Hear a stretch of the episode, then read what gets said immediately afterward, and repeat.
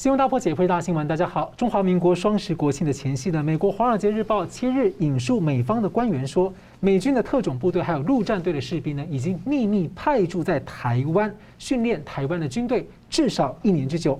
那么前白宫国安顾问麦马斯特将军警告啊，二零二二年呢，有中共进犯的两大的危险时点。那么这几天呢，英国、日本展开谈判，要强化军事安全合作。之前这个 AUKUS 的联盟，还有这个美日安保的连结，看起来就越来越接近了。那么澳洲前总理艾伯特呢，今天在台北演说，他说确信，如果要更好美好的世界，没有什么呢是比声援台湾是更紧迫的事情。美国、澳洲不会袖手旁观，放任台湾被并吞。那么，拜登政府在一周内接连抛出包括了台湾协议、发布了对中的贸易政策的看法，还有高层在瑞士的会谈敲定美中拜习的视讯峰会。那么，美中的关系怎么走？拜登对中共要怎么对待？下定决心了吗？我们介绍破解新闻来宾，台湾大学政治系名誉教授明居正老师。呃，主持人张荣生好，各位观众朋友大家好。资深政经评论家吴家龙先生，主持人好，明老师好，各位观众大家好。十月一号起呢，四天之内呢，中共一百四十九架的军机侵扰台湾的空域。美国总统拜登周二回应媒体，他跟习近平之间先前通话就谈话就谈通电话呢，谈到了台湾，彼此同意要遵守所谓的台湾协议（台湾 Agreement）。那习不该做其他的事情。那国务院的发言人呢，七日被问到台湾协议的含义呢，他说，美方政策一贯明确啊，就是奉行美方的一中政策，基于美中三公报、台湾关系法。还有六项保证。不过呢，共和党参议员卢比欧啊，对拜登的说法呢，还是感到担忧。他七日写了信啊，敦促拜登把事情讲清楚，什么是台湾协议，有没有所谓的新协议，或者还没有决定的协议，是否要提交参议院来审查？所以请教两位，先请教明老师，这个所谓的台湾协议啊，可能的意义，其中有一些变与不变的地方在哪里？是否反映美国目前对台湾的态度？呃，当然反映美国目前对台湾的态度。那问题是它的内容到底是什么？呃，其实应该这样说了。呃，我第一次看到这句话的时候，我吓一跳。我说什么叫做台湾 Agreement？因为你看的原话就叫台湾 Agreement。当它有几种解读，我再慢慢说。所以我们问的第一个问题就是说，就我们现在所知，外面公开文件当中有没有这么份东西？那是没有的。他当然比较可能是讲话的时候，他用比较简单的方式去表达，把它称为有这么个东西，或者说是用翻译的这个的这个方式哈，简便翻译的方方式。不过我注意到比较奇怪的事情就是，这个词出来之后，我晓得一定会酿成相当的风波。我不敢说轩然大波，但一定会相当的风波。那台湾我注意到，居然有把有人把它误读为说，台湾协议是美国可能会出卖台湾的一份东西。那这个东西，我觉得可能 应该不会。呃，美国现在没这打算。然后美国，呃，你说美国犯错那个，但没有这个打算。他不会像签个什么中俄密约那样，不会像那种东西，或签个什么雅尔达协定，不是那玩意儿。所以你说美国出卖台湾，那远远谈不上，那完全是一种错误解读。呃，我记得反正就因为这个题目比较热嘛，所以这几天呢，我都被别人问到，我也做了我的一些看法。等下会重述我看法，但我会再引申一下。白宫发言人那个 Pasha 呢出来讲，他说，呃，拜登跟习近平一共就通话两次啊，没有所谓的其他通话，一次是二月，一次九月。然后 Pasha 说，他们在通话的时候呢，呃，拜登总统重申，这他原话啊，美方立场是恪守基于台湾关系法下的承诺。这是拜登上次与习近平通话时重申的内容，也几乎是他在每次领袖层级与其他层级谈话都会提及的一点。老实说，如果以他的这澄清的话，我觉得会制造更多问题。我现在在解释为什么。我觉得讲的比较好的一个是这个呃国务院的澄清，但是之前呢？A I T 的主席莫拉蒂莫健，在国在我们双十国庆酒会上面，那澄清讲得更好一点点。他也被问到了，他说：“呃，他认为所谓台湾协议的内容应该是美中三公报，然后除此之外没有有关的协议。”然后他补充了，他美国基本政策不变，仍然是基于美中三公报、台湾关系法。和六项保证的一中政策。哎，这个解释比较好。所以在这两天我被问到，我说我的解读是这样，我认为拜登回应这句话就是所谓台湾协议，它的核心内容应该是两大点。我在别地方说过，不很重要，所以我必须重申一下。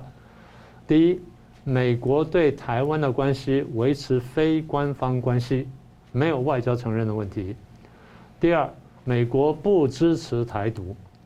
台湾或是国际上有人把它解释为美国反对台独，不对，美国是不支持台独。你听起来一样啊？不一样。反对台独是你要有动作，不支持台独只是这种态度跟立场，我没有动作。所以这美国讲得很清楚了。这第一点。第二点，中共承诺和平方式解决台湾问题，这是他的认知，这我帮他解读。那我为什么这根据呢？我在前几天被问到时候，我就说。我是看三个公报，这个七二年上海公报，七九年的建交公报跟八一七公报，然后加上台湾关系法什么的，我的根据跟 m o r r a t 的根据一模一样，也就是说，我们用现有的文件来看这东西呢，才看得比较准确。那这个部分比较重要，我需要读一下。呃，在这几份公报当中，讲的最清楚的是一九七二年上海公报，他这样说的。他说：“台湾问题是阻碍中美两国关系正常化的关键问题。呃，中华人民共和国政府是中国的唯一合法政府，台湾是中国的一个省，早已归还祖国。解放台湾是中国内政，别国无权干涉。这是中共的立场啊！这因为他们是各一人一段话，这是中共立场。中共接着说，中国坚决反对，请各位听清楚啊！”两个中国，一中一台，一个中国，两个政府，台湾独立跟台湾地位未定论，我统称为五个反对。那我们过去讲过，他们会有变化。当中共讲完之后，美国讲了一段话，美国说，美国认识到在台湾海峡两边的所有中国人都认为只有一个中国。我什么立场？他没有讲。他说你们立场这样。我只是认知到，台湾是中国的一部分。美国政府对这一立场不提出异议。美国重申他对于中国人自己和平解决台湾问题的关心。句点讲完了。所以美国的立场是我没有立场，你们的立场上我认知到，我唯一立场就是我关心台湾问题和平解决。他讲的非常明确了。建交公报呢也讲了差不多类似的话。八一七公报呢讲的更简单一点点，好，所以三大公报呢基本上讲的最完整的是上海公报，接着是台湾关系法，台湾关系法第二条呢，我上次跟大家讲，我说我讲过多次，但还是很重要，我们再说一次。他说美国政策是基于他他跟这个中华人民共和国建立外交关系是基于台湾前途将以和平方式解决这一期望。换句话说，跟中共建交的前提是台湾问题和平解决。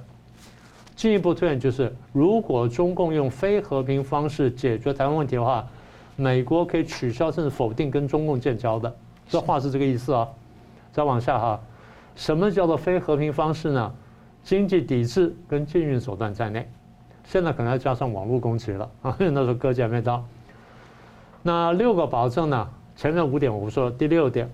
美国不会改变对台湾主权的立场，讲的直接点就是，美国不承认北京对于台湾主权的立场。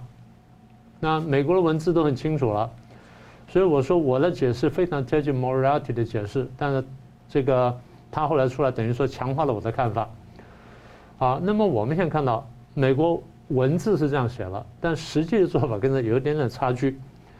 美国现在做法呢比较接近一中一台。也就是说，我对大陆是一个政策一中，对台湾是一台，但是对台湾的一台有没有到官方呢？没有，坦白说没有，到现在为止真的都还没有。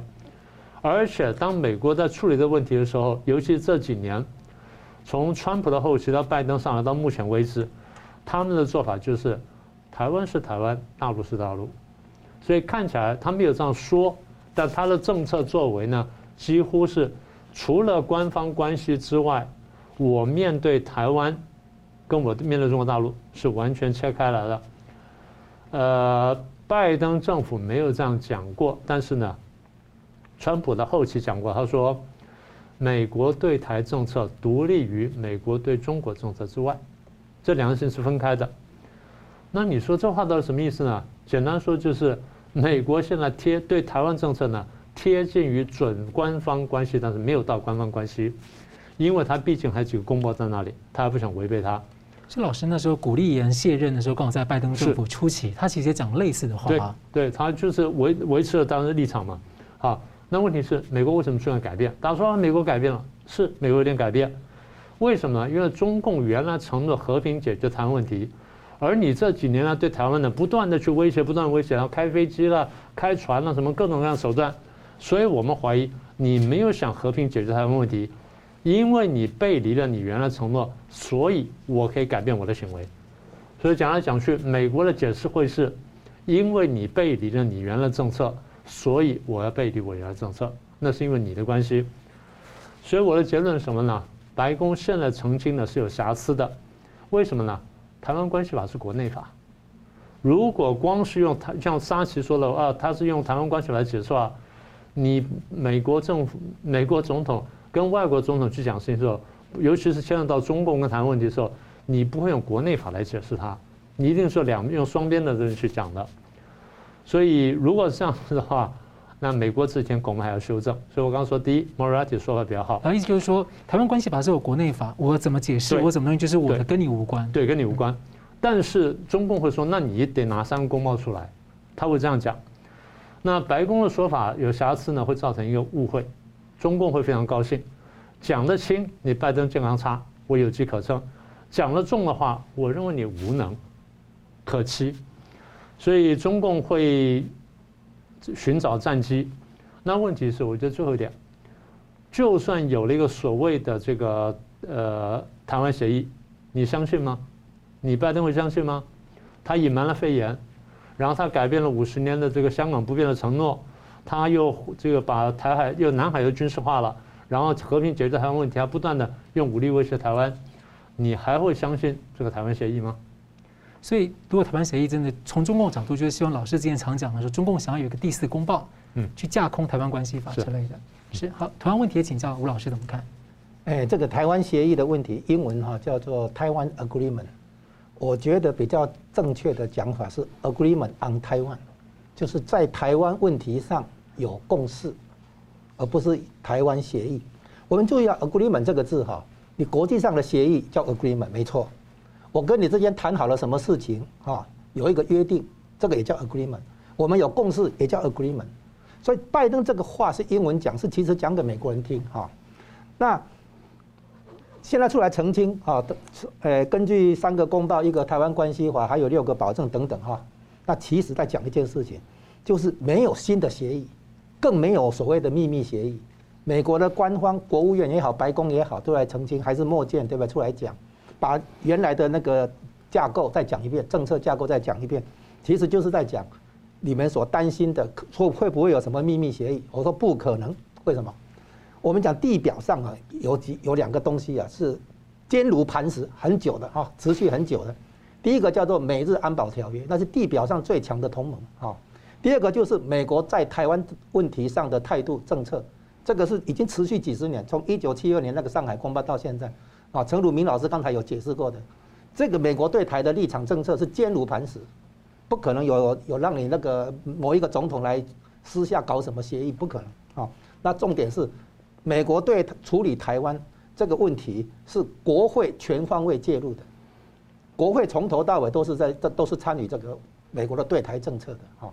然后呢，这个有关协议的问题哦，以前比如说三个公报哈，那是美中联合公报，美国跟中共签联合公报，就是先有一个会谈，谈好了之后有共同的那个决议出来啊，比如说联合声明，然后有个公报，对不对？然后签署公报，比如说八一七公报的话，就是赵紫阳去签了啊，就是说会有一个签署仪式等等，正式的，很正式的。可是他们谈台湾，台名称里面没有台湾哦。好，其实是美中联合公报这样子。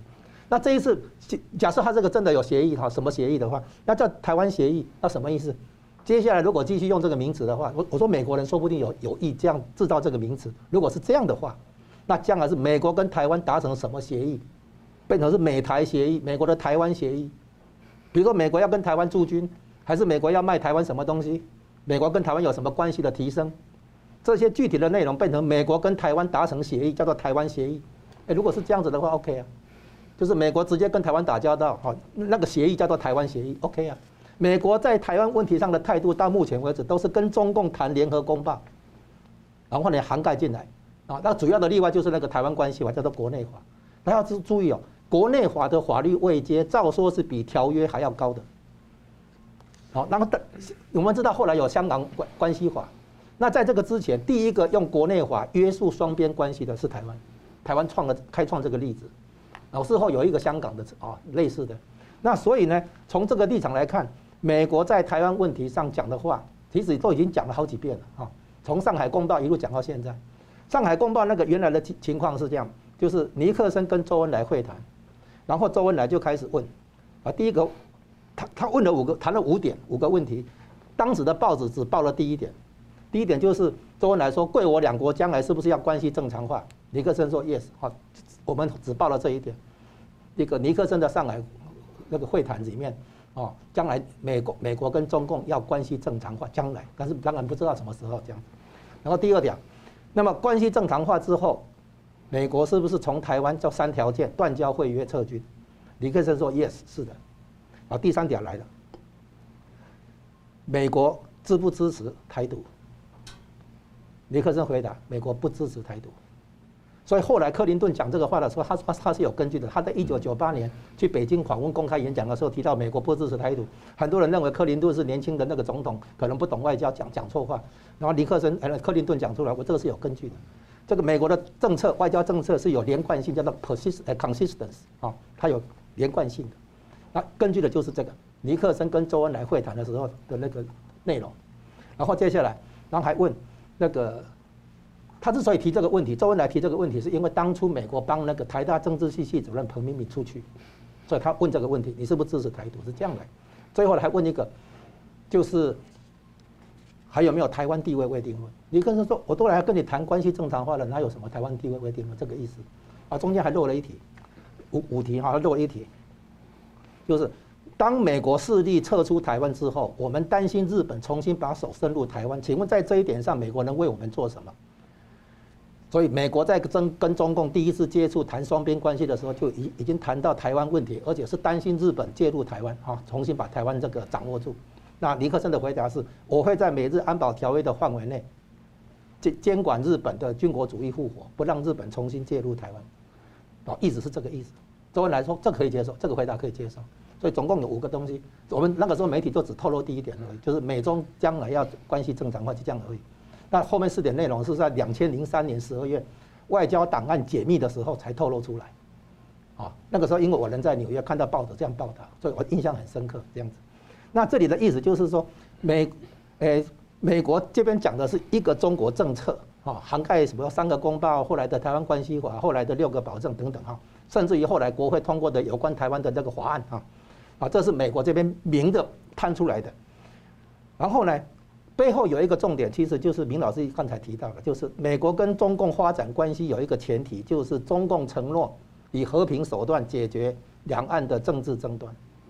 啊这个是美国跟中共建交的基础，也是美国发展跟中共关系的一个基础，啊，然后后来在八一七公报的时候，雷根解释他为什么签，第一个，因为以和平手段，中中共承诺以和平手段解决两岸问题，这个是一定要的啊，整个美国外交政策的重中之重那个基础。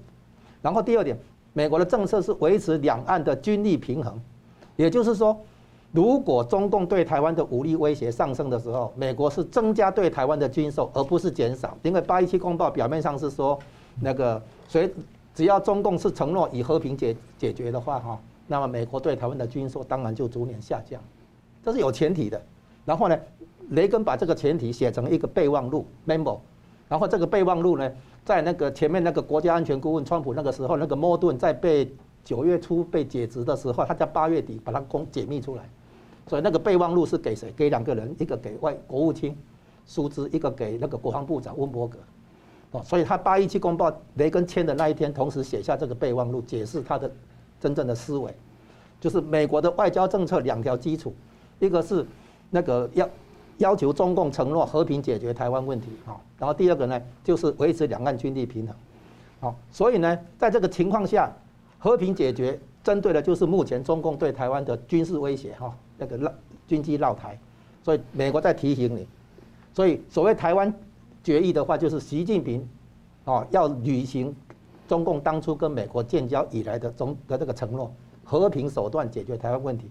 所以，习近平如果同意的话，表示什么？表示美国不准你对台湾动武，就这么简单。好，所谓台湾协议的本质是在这里，好，不准。所以他不支持台独，但是也反对你中共对台动武。好，是这样子。是明老师，我追问一下，那现在不管像法国或一些国家去。弄清楚所谓的灰色冲突的范围，还有就是对于这个中共三战，就是以这种渗透等等的看起看似和平的手段，事实上这些东西某种程度上应该也可以被定义成非和平的一个可能性，对，就是对对，所以等于他等于是等于是会这个与时俱进嘛，中共用不同的做法，我就用不同的方式来强化对台湾的保障。嗯，是好了，我们休息一下，我们继续回来看这个美国的白宫国安顾问呢，在六号会见了中共的外交的一把手杨洁篪，那么。他们有敲定年底要拜席的视讯峰会，美中关系要新的篇章吗？休息一下，马上回来。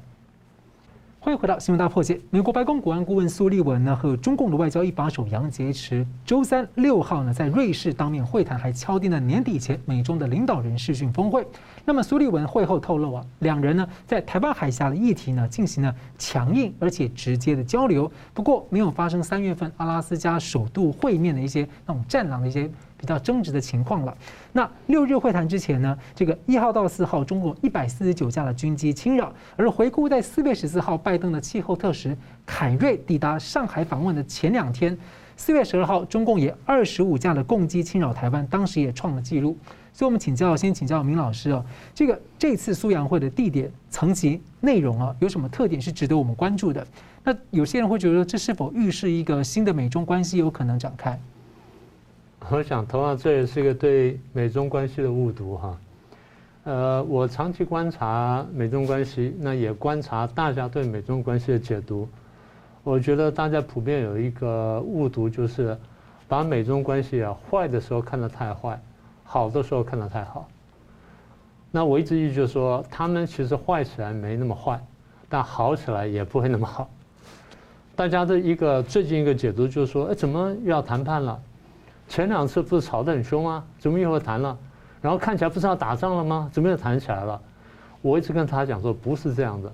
我说美中关系啊，只要没有意外的话，一定在一定的上下限之内摆荡，他会在这张走，他不会突破了。好不会好到哪去，坏的也不至于全面打仗。我这先说了，在一般前提条件下啊，我们俩再解释。这是什么意思呢？也就是说，经过了几十年的这个交流之后呢？美国跟中共之间，在政治上面，在经济跟商务上面，在科技上面，在文化上面，甚至在军事问题上面，有各种各样的关系。双方的关系，我常讲说，即便不叫做水乳交融，当然华尔街可能是水乳交融，即便不叫做水乳交融，那至少就是双方的那互那个互相迁入呢非常深了。那不能说你尊重我尊重你，但是就是。我这边如果剁掉什么的话，你那边也会少掉什么东西，已经到这种地步。这个意思就是说，即便表面上看起来闹得再僵，你看，第一，他们没有真的说要打仗；第二呢，甚至不会说冷战。美国跟苏联说冷战，甚至他们之间还没有说冷战。然后美国说我跟你是竞争关系，呃，结果杨洁篪说我很反对用竞争的词来描绘我们的关系。即便有外交辞令，但在话当中呢是有一定的这个正确性的、一定真实性的，也就是双方呢关系不希望弄到那么坏。那既然是这样的话，那为什么前阵搞那么僵？简单说，他们晓得迟早要谈。那迟早要谈，为什么闹那么僵呢？我要给你下马威嘛。我在经营战场，哎，谈判也是战场，谈判战场也需要经营的。所以我们双方之，我针对你做很多动作。你针对我做很多动作，我们双方心知肚明。我们在干什么？我们在准备谈判以前，我在经营战场；我在准备我的筹码。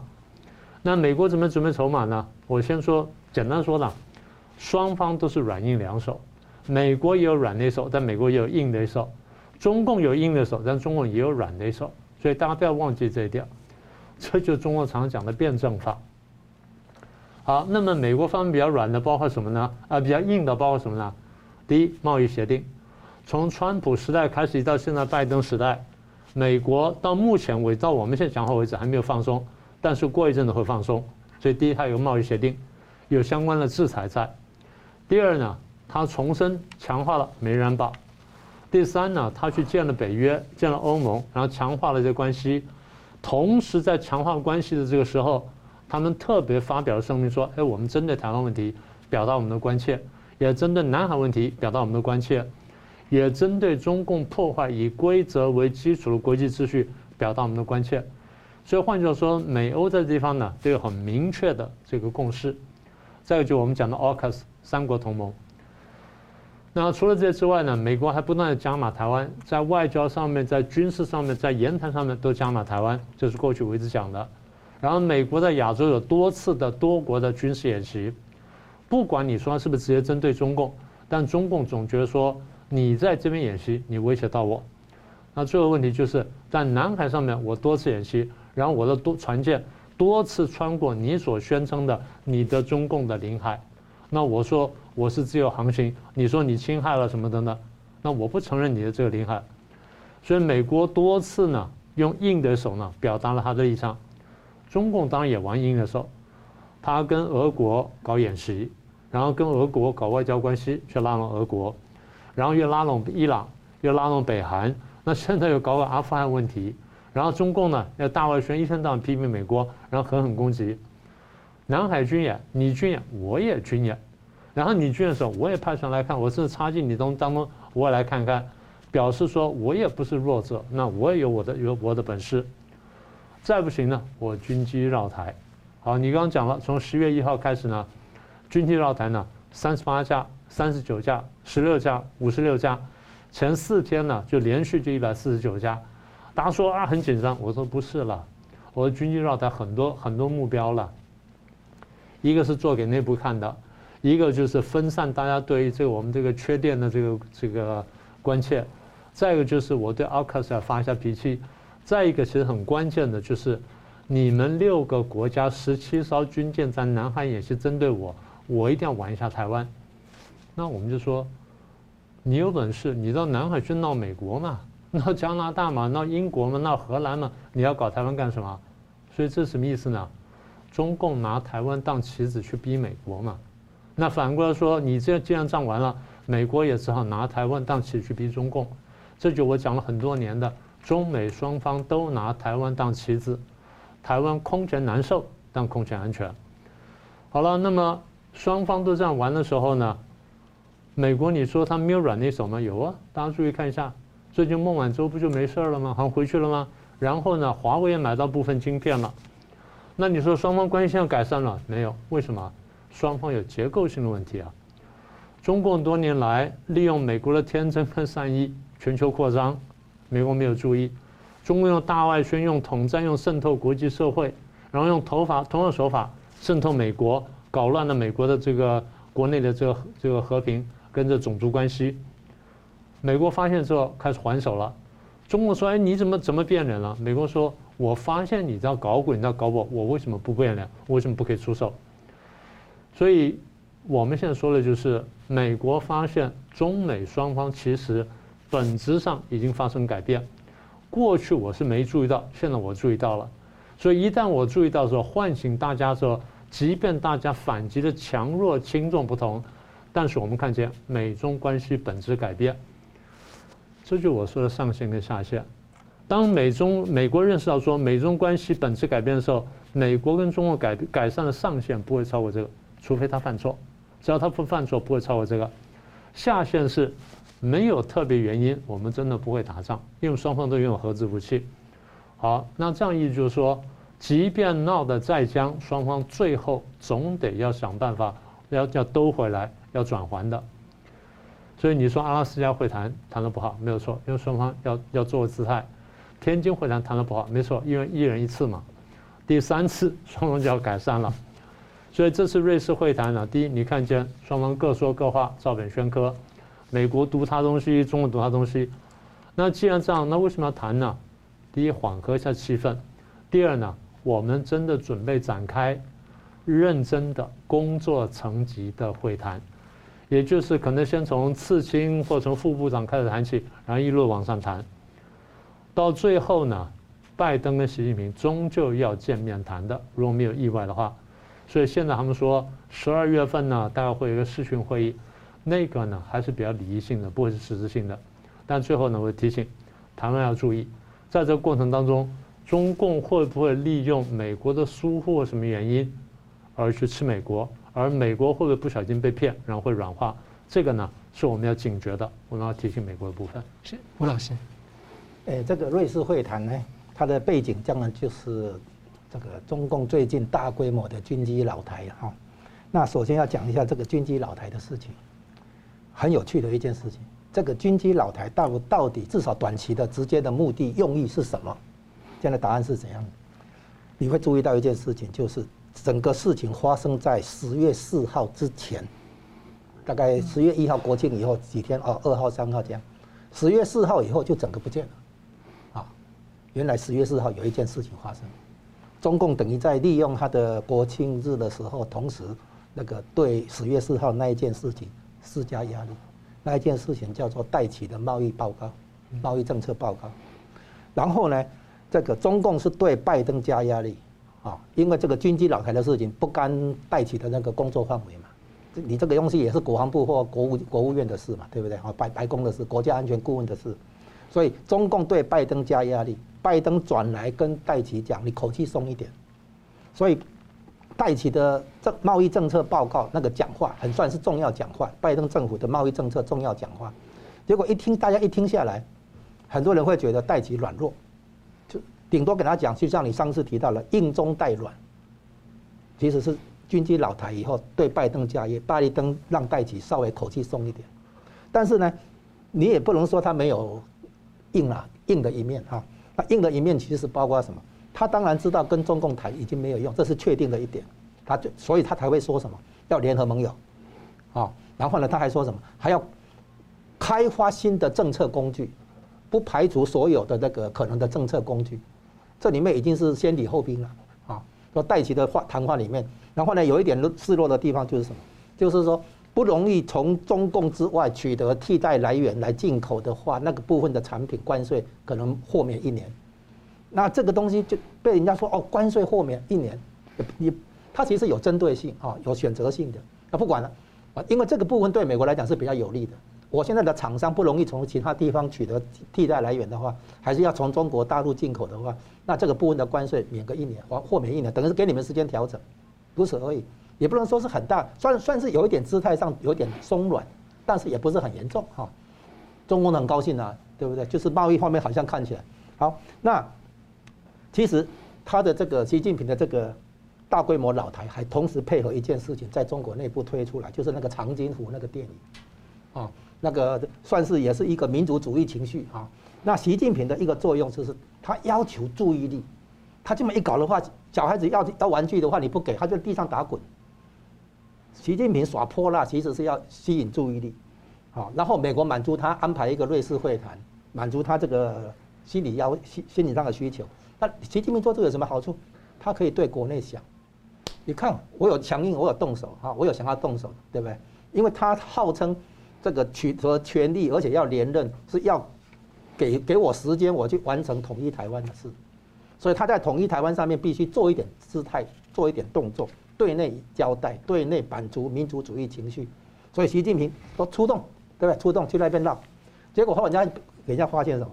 绕出来绕的军机是属于山寨货，就是那个模仿苏苏凯三十或者苏凯二十七那个山寨货。不是正正正版的那个进口从俄国进口的那个正规货，也就是说那个战斗力是差的。第一个，第二个，它飞行的路线坦白讲被人家名形容为不具军事价值，那个航线其实没有军事价值。换句话说，就是纯粹一个政治表演，不是真的要军事行动的那个预演啊，不是。好，所以呢，结论就是那个回来玩政治，回来玩政治的话哈，美国现在跟这个中共要谈几个话题，第一个当然是谈台湾，再来呢谈贸易战的问题，再来谈那个安排拜习会，好，然后呢漏了一个什么东西，疫情追究，好像没听到他们谈，那气候变迁、气候议题可能会谈，人权、新疆、香港这些可能会行礼如仪谈谈一下，那当然南海问题也会谈一下。所以你会发现，他们行礼如仪走过场以后，真正剩下的就是安排一个拜习会，然后呢，这个中共会要到直接沟通面谈的这个机会。好，你们你不能把我冷落，你不能不理我，这个意思。那我们现在看出来这样的一个事情，预告着就是美国的基本立场其实都没有变。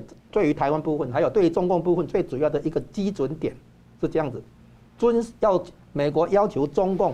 遵守国际行为规则，要你中共到底是要遵守国际行为规则，还是说你想推翻破坏现有的国际秩序？就是你对现状是接受还是不接受？这个问题，美国美中关系其实现在是说说这个问题，然后开个头的是什么？是贸易战。贸易战的基本理由就是你中共在加入世贸组织之后所做的承诺都不履行，然后呢，你再用不公平贸易行为，所以美国要求你改变这些这个。不遵守国际承诺的种种不合理的哈不公平的这些行为，就是行从行为入手，然后呢，接下来就是联系到在台湾的问题，在南海的问题，都是行为。你想破坏国际秩序现状吗？对不对？问你一个问号。那所以，如果中共行为还是不改，那美国接下来的对策就是要改变你中共这个体制，或者简单简单讲。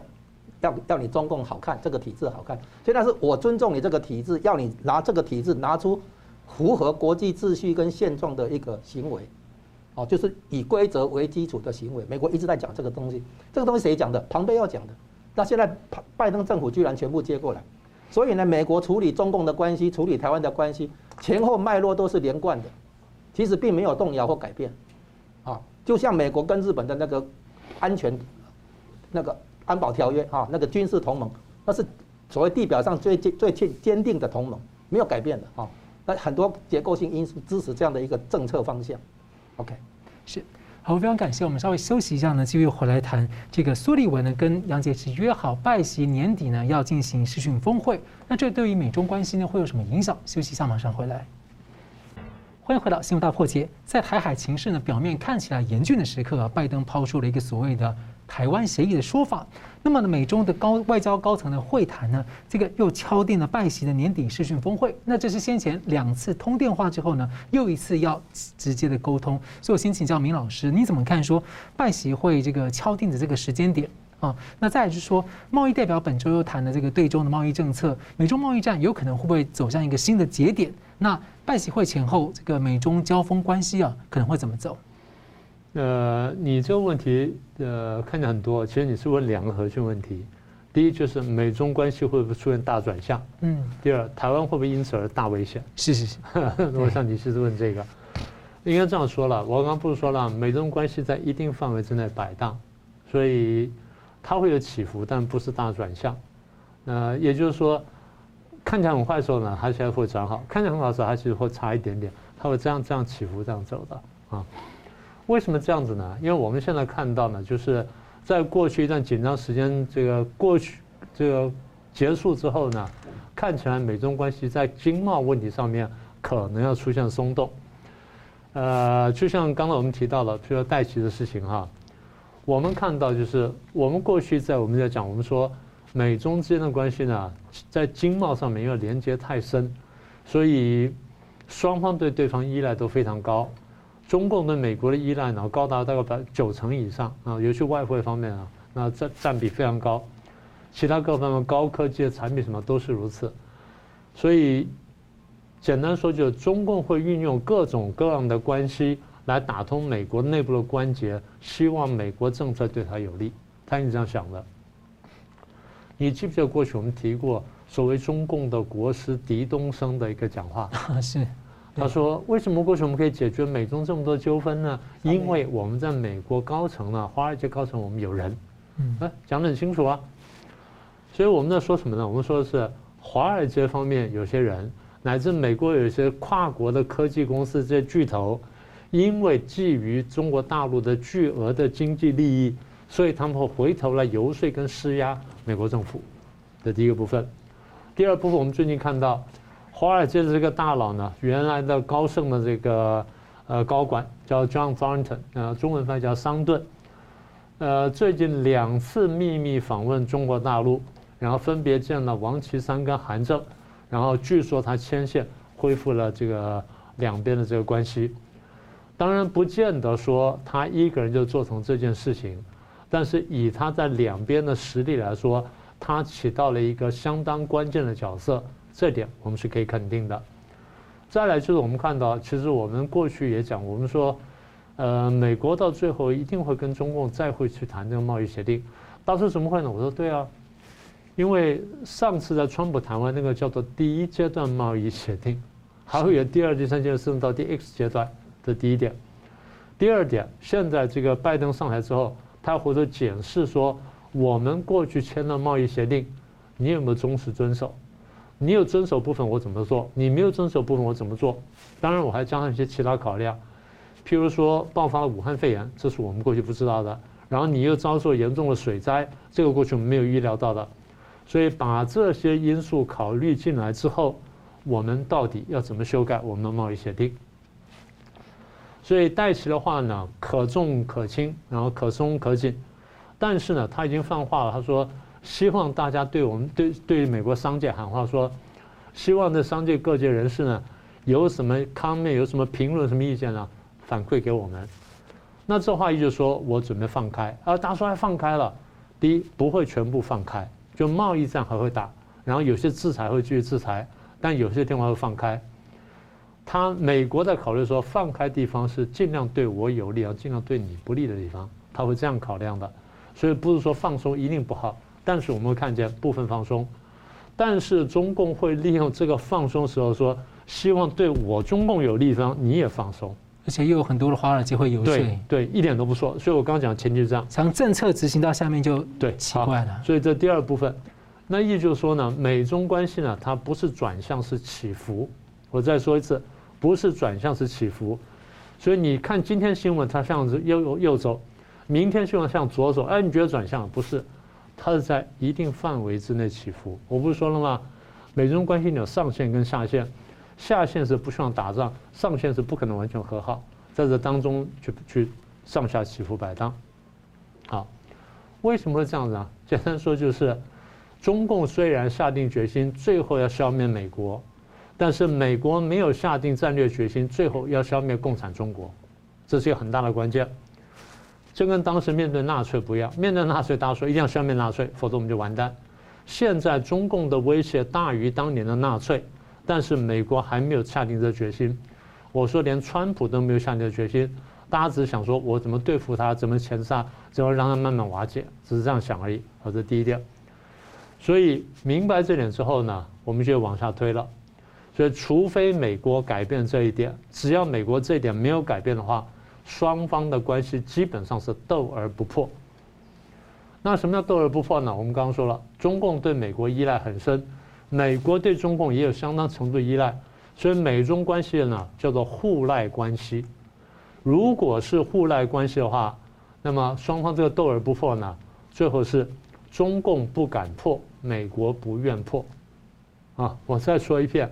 中共不敢破，美国不愿破，因为有很大利益在这里。不过，说话说到这里，我再往前再推一句，呃，以中共最后想推翻美国这件事情来说，只要美国有一天真正痛切的认识到这一点的话，那刚刚讲的那两句话会改变，迟早会发生的。那最后呢，我要对这个美中关系呢做一个阴谋论的诠释。前阵不是中国大陆全国大停电吗？还真的有一种可能。后来想想，中共真的想测试一下，说万一真的有一天全国大停电的时候，我们怎么应对？那为什么要做这件事情？大家说那不是很疯狂吗？代价很高吗？是代价蛮高的，因为停电下去可以测试一下，哎，万一美国打我的时候打电网打成这样的话，我们能不能活下来？他不一定是有意的，但这事情发生之后说，嗯，那我们来试试看。也就是我们测试一下我们的临战应变能力。你说这个是相反阴谋，是你翻开中共七十多年历史，你发现比这更阴谋性多得多。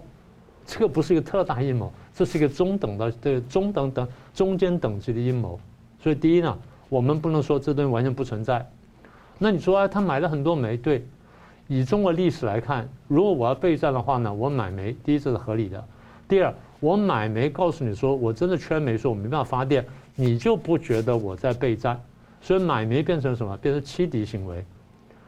当年这个春秋战国时代的时候呢，这个吴国跟楚国呢为敌，吴国后来用了孙子，那孙子呢就跟那伍子胥合计，那说我们怎么对付楚国呢？楚国挺强大，所以吴国就练军，练了三支军队，三支军队呢分不同时间呢侵侵扰楚国的边界。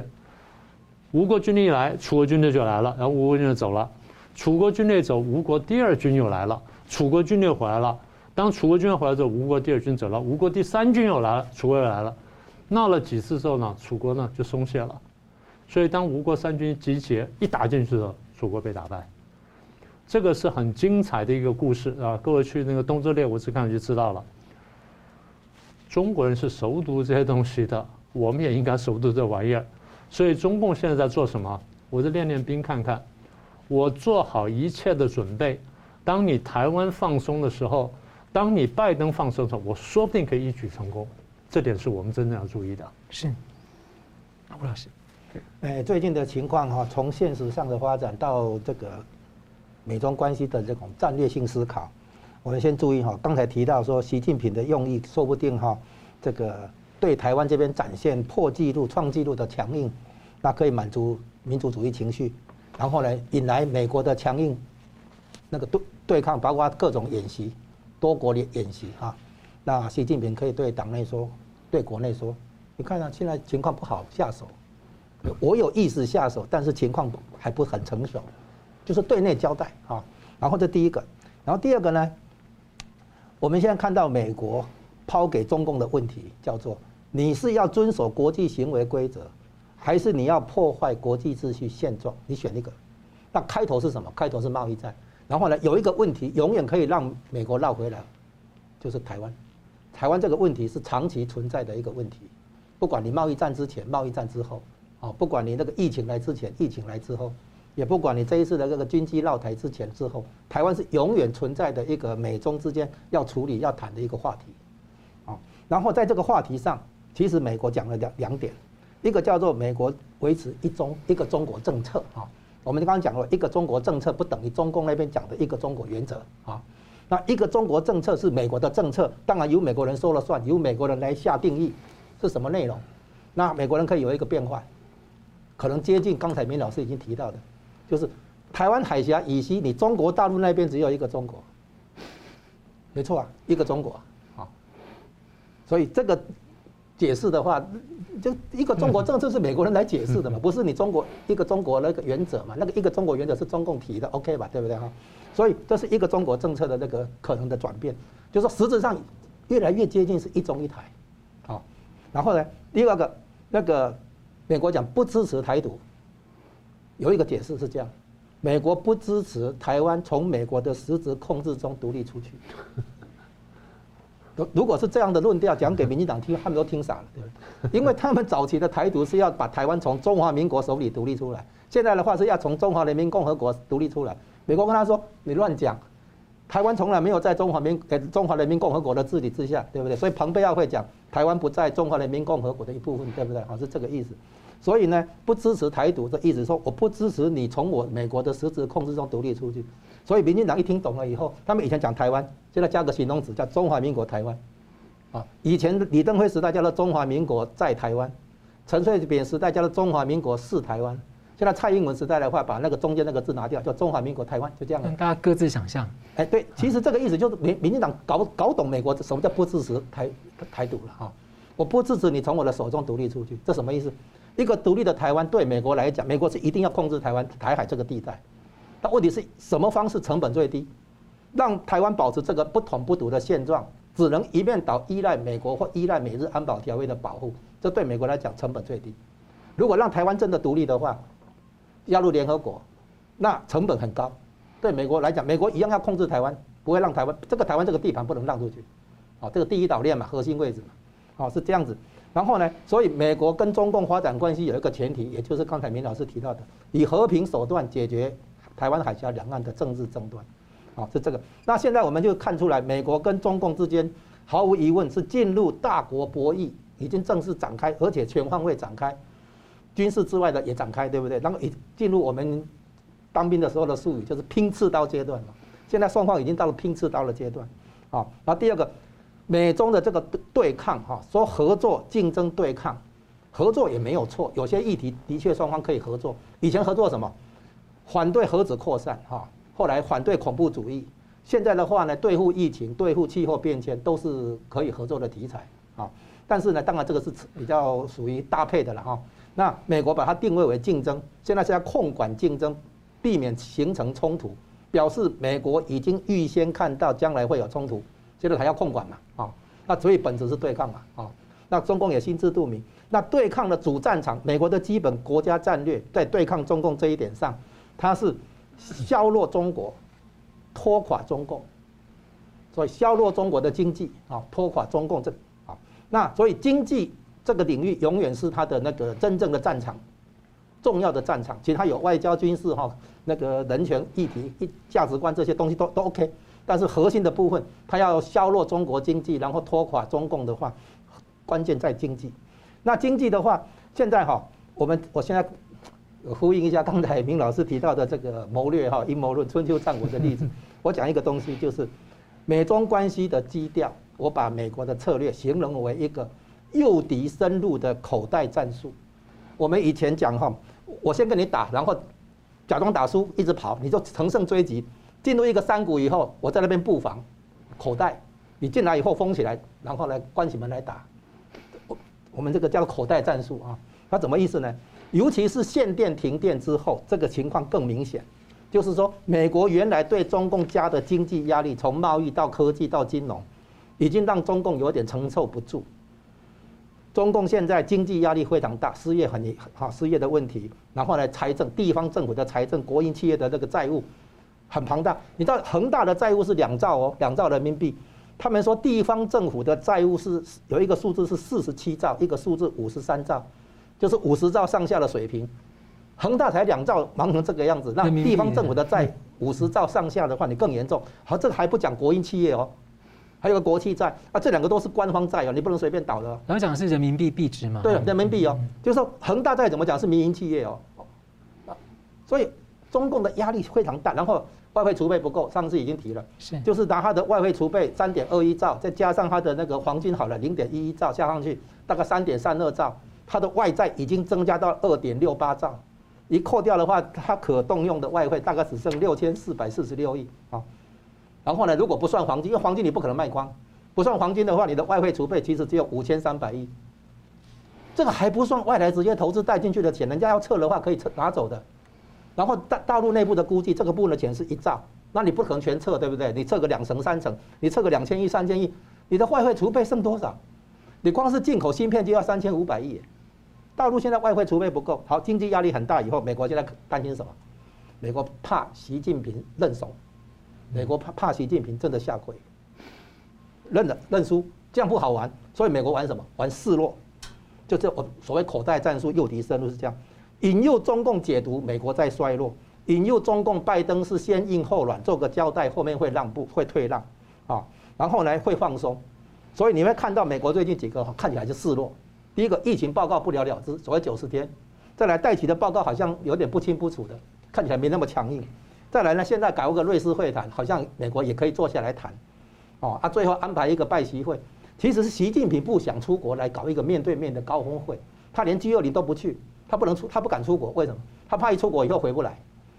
哦，所以可是呢，美国这些让步，还卖华为车用晶片，对不对哈？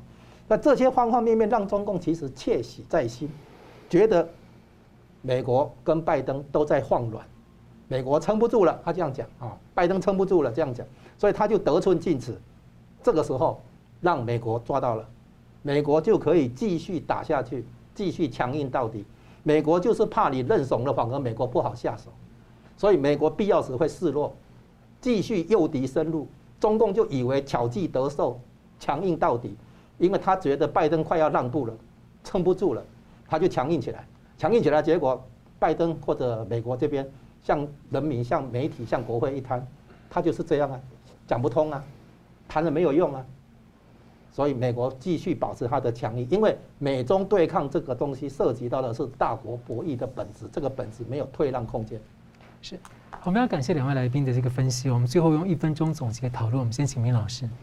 呃，第一呢，呃，刚刚讲的阴谋论呢，还是阴谋论，但是呢，呃，不是完全不可能。